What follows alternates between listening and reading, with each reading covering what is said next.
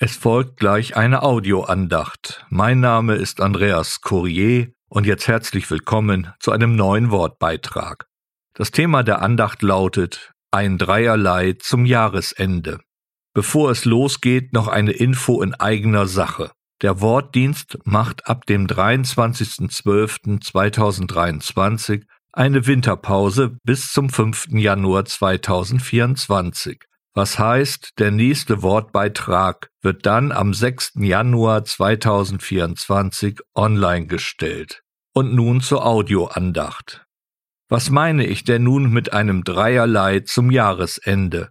Morgen ist Heiligabend, danach ist Silvester und dann ist schon das neue Jahr da. Im Grunde spiegelt sich hier unser Alltag, dein und mein Leben wider. Denn am heiligen Abend erfüllt sich ein Warten ein hoffnungsvolles Warten. Darum wird der Herr selbst euch ein Zeichen geben. Siehe, die Jungfrau wird schwanger werden und einen Sohn gebären und wird seinen Namen Immanuel nennen. Das ist aus dem siebten Kapitel des Buches Jesaja, der Vers 14. Welch eine große Verheißung hat hier Jesaja im Heiligen Geist ausgesprochen, die Ankündigung des Messias, des Retters. Immanuel, das heißt Gott mit uns. Erst viel später ist diese Verheißung in Erfüllung gegangen, das, was wir am Heiligabend feiern, die Geburt des Herrn Jesus Christus. Hier ist das Erste. Wir warten auf Hilfe, auf Befreiung. Wir tragen eine Hoffnung in uns, wir erwarten, dass alles besser sein wird. Und in allen bangen Fragen und Hoffen ist die Antwort schon enthalten. Gott wurde Mensch, der Herr Jesus ist der Immanuel. Und siehe, ich bin bei euch alle Tage bis zur Vollendung des Zeitalters. Nachzulesen im Matthäus Evangelium Kapitel 28, Vers 20. Wenn wir ihn in unser Leben hineinlassen, dann wird er kommen und bleiben. In allen unseren Erwartungen wird Gott uns nicht mehr alleine lassen. Das lässt uns getrost auf den nächsten Abschnitt in unserem Leben blicken wir wissen um das Getragensein im Vorhergegangenen, somit ist ein Ende auch ein neuer Anfang. Auch hier wieder eine erwartende Hoffnung, was wird werden. Das ist das Zweite.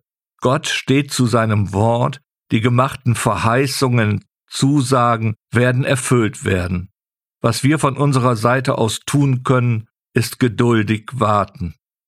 Männer von Galiläa, was steht ihr da und seht hinauf zum Himmel? Dieser Jesus, der von euch weg in den Himmel aufgenommen worden ist, wird ebenso kommen, wie ihr ihn habt auffahren sehen in den Himmel. Aus dem ersten Kapitel der Apostelgeschichte, Vers 11.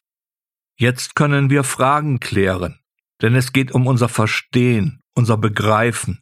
Wie kann der Herr Jesus, der Gott ist mit uns, sein, wenn er doch in den Himmel aufgefahren ist?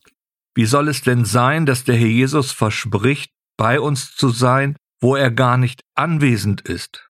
Die Antwort liegt im Heiligen Geist, denn durch diesen dritten Teil der Dreieinigkeit Gottes ist der Herr Jesus in uns. Das ist ein großes Geheimnis des Glaubens, ähnlich der Jungfrauengeburt. Wir brauchen es nicht unbedingt verstehen, wir dürfen es glauben, vertrauen.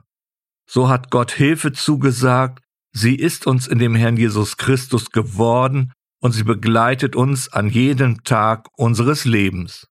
Zugleich ist sie die Hoffnung über das Ende hinaus.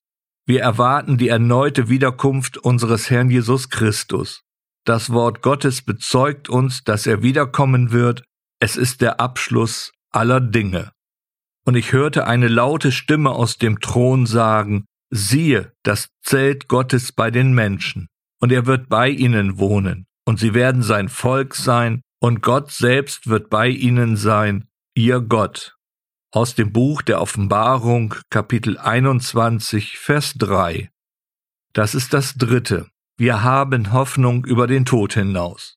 Am Ende erwartet uns das Beste, die ewige Gemeinschaft mit dem Herrn Jesus Christus.